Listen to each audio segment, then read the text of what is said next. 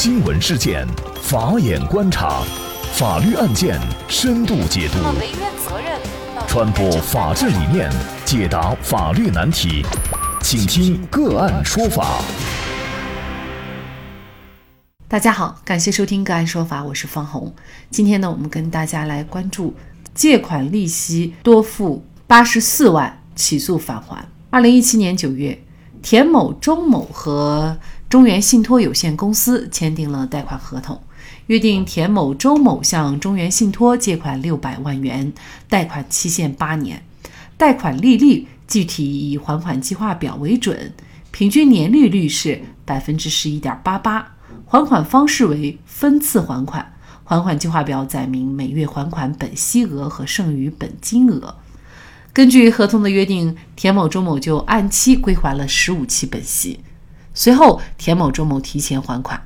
实际支付本息七百四十万多元。田某、周某认为实际利率高达百分之二十点九四，远高于合同约定的百分之十一点八八。并且中原信托在借款合同履行过程当中从未披露过实际的利率，于是呢就向法院提起诉讼，要求中原信托退还多收的利息八十八万多元，以及占有该资金的利息损失。一审法院经过审理以后认为，还款计划表列明每一期还款的本息合计金额以及剩余本金，而且呢又是有借款人签字确认的，所以呢不存在隐瞒利率的事实，于是判决驳回了田某、周某的诉讼请求。那田某、周某不服一审判决，向上海金融法院提起了上诉，请求撤销一审判决，依法改判支持其一审诉讼请求。中原信托认为，还款计划表是以初始本金六百万元乘以年利率的百分之十一点八八和借款年限八年算出来的应还总利息，加上本金以后分摊到每个月做成的。那借款人又签字确认，还按照还款计划表还款，也就视为他认可了利息的计算方式。于是呢，要求驳回上诉，维持原判。作为金融贷款的利息，到底是应该以本金六百万为基数，还是应该以剩余未还款额度为基数来计算利息？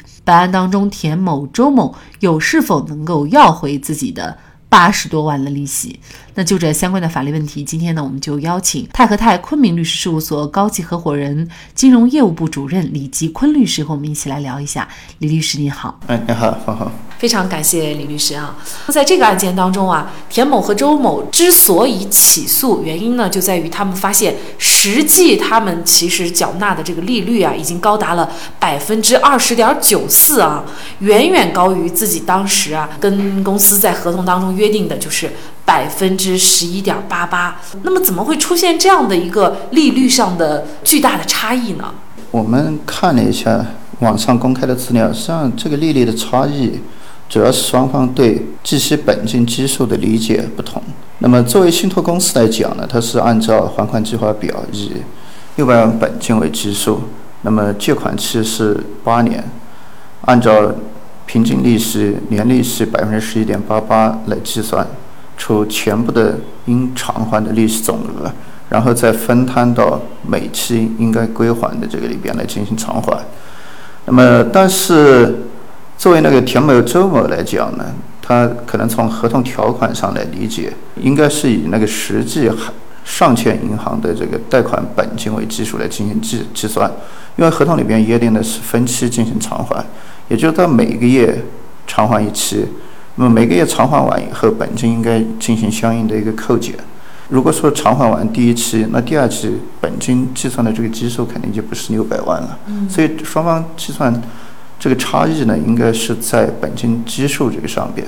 信托公司这边是以六百万从头到尾计算的，那么田某、周某认为，我如果当期还掉的，应该是扣减，然后以。实际上欠的这个本金作为基数来计算利息。呃，其实我们知道哈，如果有这个信用卡呃借贷的经验的人哈，可能也了解，其实有些时候呢，尤其是信用卡所说的这种分期贷款啊，你哪怕比如说一个月你欠了三千块钱，然后呢，你哪怕有一分钱你没有还，那么它都是按照这个总额的利息来计算哈。嗯，那么到底哪一种计息方式是法律所保护的？就像这个案件。这个利率的基数到底应该以哪个为准？到底是以合同上的约定，还是应该以田某、周某所认为的？怎么来判断呢？呃，这个我们的理解主要是要看双方订立合同时候真实的一个意思表示。呃，信托公司当时在订立合同的时候，对他可能最终实际要产生的这个承担的这个利率做了特别的说明提示的话，那个法律规定它是尊重双方当事人的那个意思自治。那么也就是说，他们如果说实际只要约定了。按照实际利率，可能最终承担到的是百分之二十点九四，那法院也是会支持的。那么相反，在这个案件里边上，我们可以看到合同条款它比较模糊的写了借款是六百万，然后平均年利率是百分之十一点八八。那么但是具体的呢，以还款计划表为准。还款计划表里边，它只是列明了每期应当偿还的这个利息。对于实际借款人应当最终承担的实际利息是没有做特别的一个说明的。二审法院在这个案件里边，他认定就是根据民法典四百九十六条的规定来认定，田某、周某应该是按照百分之十一点八八的这个利息支付，这个是没有问题的，因为他主要还是看侧重于了解双方当事人的一个真实意思表示。那么您刚才说，根据民法典的相应的规定，那这个民法典对于这个利息到底以什么为基数，是做了一个什么样的规定呢？如果说采用格式条款来订立合同，那么在这个里边提供格式条款的一方，按照民法典四百九十六条的规定呢，应当是要采取合理的方式，提示对方注意免除或者减轻其责任，等与对方有重大利益关系的这个条款。那么，如果说对方有要求的，还应该做特别的一个说明，这个就是法定的一个提示和说明的一个义务。那么这次民法典修改呢，它把对对方有重大利害关系的这个条款的提示和那个说明义务做了一个明确的一个规定。在金融借款合同里边，实际上大家比较关注的就是借款的一个利率。我最终说通俗一点，就是最终我要承担多少钱的一个资金成本。如果说合同一方在格式合同条款之间发生了个纠纷，那么根据法律规定呢，应该是适用较提供格式合同一方不利的条款来进行解释合同。嗯，从一般人的这个角度理解，我们认为这个合同应该是执行什么样的一个利息？那法院的判定应该是从一般理性人的角度去出发来判定的。那么这种也是也符合现在民法民法的一个公平。和那个诚信原则，呃，那么如果是说他这个合同已经明确了呢，就是我已经明确是按照总额的百分之十一点八八，但是你没有注意看，那这种情况是不是就会对于借款人很不利了呢？因为合同是双方订立的一个合同，作为相对方来讲，也不是说你自己一点注意义务都没有。因为如果说作为成年人来讲，我去呃金融机关机构去那个直接贷款。那么我最关心的是什么？从常人的角度来理解，你最关心的肯定是利息。那么在利息这个条款里边，如果说金融机构的合同已经做了很非常明确的一个约定，已经告知你最终你的那个贷款实际你应该偿还的利率是多少，合同里边已经做了明确的约定。那么只要不超过法定最高的一个限额。那么一般是会被那个法院支持的。我们就看上海金融法院呢审判团队负责人这个沈竹莹就介绍，他说呀，近年来呢贷款渗透率显著提高，二零一九年仅消费贷款规模已经是超过了十三万亿元。那实践当中呢，比如说一些贷款机构利用他跟借款人在专业知识上的不对称，就会通过比如说只展示一些比较低的日利率或者是月利率来掩盖较高的年利率。或者呢是只展示较低的表面利率，或者是每期支付的利息或费用掩盖较高的实际利率，还有呢就是以服务费等名目收取砍头息等方式，给金融消费者带来一些利率的幻觉哈。那么从这个案件我们也可以看出，其实一审法院呢是驳回了啊两名借款人的这个诉讼请求的，所以呢在利息方面啊没有您想象的那么简单哈。在这种情况下，啊，借款人该怎么来应对？或者是说呢，你借了钱，你是不是只能听业务员啊跟你口头的表态？或者是说呢，你签了合同，你是不是只看这个合同表面的一些约定，而没有深去究它背后的实质的这个利率到底是多少？那这样的一些点呢，也希望李律师呢给我们做一个提醒啊。主持人的这个问题呢，我认为应该从两个方面来理解。那么，首先第一个层面呢，那么我们认为，你规避风险最大的问题，不是说那个合同约定的有多好，而是作为那个借款人本身，你应该是要量力而行，根据自己的实际能力来那个直接贷款。如果说你偿债能力有问题的话，合同约定的再好，你也会承担相应的这个法律责任。那么这个是避免风险最根本的一个一个做法。那么第二个层面呢，是从借款本身发生来看。那么我们认为可以从几点去那个进行一个关注。正常人也可以从这几个方面来规避自己的一个风险或者是责任。那么第一，我们要识别真假的金融机构，因为现在在市场上很多非法的一些机构也打着金融机构的这个名义在从事贷款的活动。那么后边如果一旦发生风险，可能会陷入像套路贷啊、暴力贷这些非法的一些纠纷之中，那么给自身或者自己的家庭带来一些很很严重的一些那个影响。那么怎么来识别这个真假的金融机构呢？可以看一下它有没有正规的一个营业场所。有没有相配备相应的这些人员？这个是从表面上来来判断的。另外一个呢，是需要看一下他有没有从事发放贷款的一个资质。那么根据我们国家现行法律规定，还有监管的一些规定呢，发放贷款它不是任何机构都能够进行的，它是必须要经过金金融监管部门审批以后，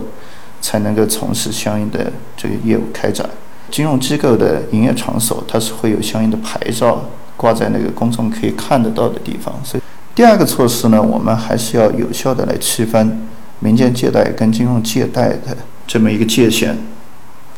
那么根据最高法院新民间借贷司法解释的这个规定，像我们区分金融借款还是那个民间借贷，最本质的一个就是看发放贷款的机构或者发放贷款的机构，如果是经过金融监管部门批准设立的，可以从事贷款业务的金融机构，那么以及其分支机构，它发放的贷款，这个签订合同，这个就金融贷款，金融贷款合同。那么另外呢，是如果是民间的这种个人、自然人、法人和非法人组织之间的这个资金融通的这种行为，一般是会被认定成那个民间借贷。那么在金融借贷和民间借贷里边，实际上它。适用的法律规定是不一样的。最典型的就是关于那个利率，如果是民间借贷，那么现在根据新的民间借贷的司法解释，它是最高的贷款利率是不能够超过一年期 LPR 的那个四倍。那么这个是民间借贷的一个。那么另外，如果是金融借贷呢，它是不受这个四倍 LPR 的一个限制。第三个措施，回到合同层面来讲，我们应当是要关心核心的一个条款。尤其是利息计算的条款，作为正常人来讲，大部分情况下是可以看得懂的，不是说那个存在看不懂的这种情况。如果看不懂怎么办呢？看不懂，你可以要求那个金融机构来做出说明。那么我们知道，现在像银行等金融机构呢，它在根据那个国家监管部门的要求，在很多业务开展的时候是有双是要求进行双录的，也就是录音录像。那么这些资料呢，后边如果真的产生纠纷，也可以。作为咱们那个借款人的一个证明自己已经尽到了要求对方说明的这么一个义务。当然，作为金融机构来讲，如果我说明了，你还是仍然接受这个条件条款，对双方也是有效的。所以这个要特别来注意。那么在金融借款合同里边，可能比较难的是复利罚息的一个计算，因为这个复利罚息有可能看合同条款是看不出来的。所以，如果说有疑问的话，一定要请那个金融机构对这个做特别的一个说明。那么第四个措施呢，是我们还需要关注的是有没有其他的一些收费的一些项目，比如说像有的那个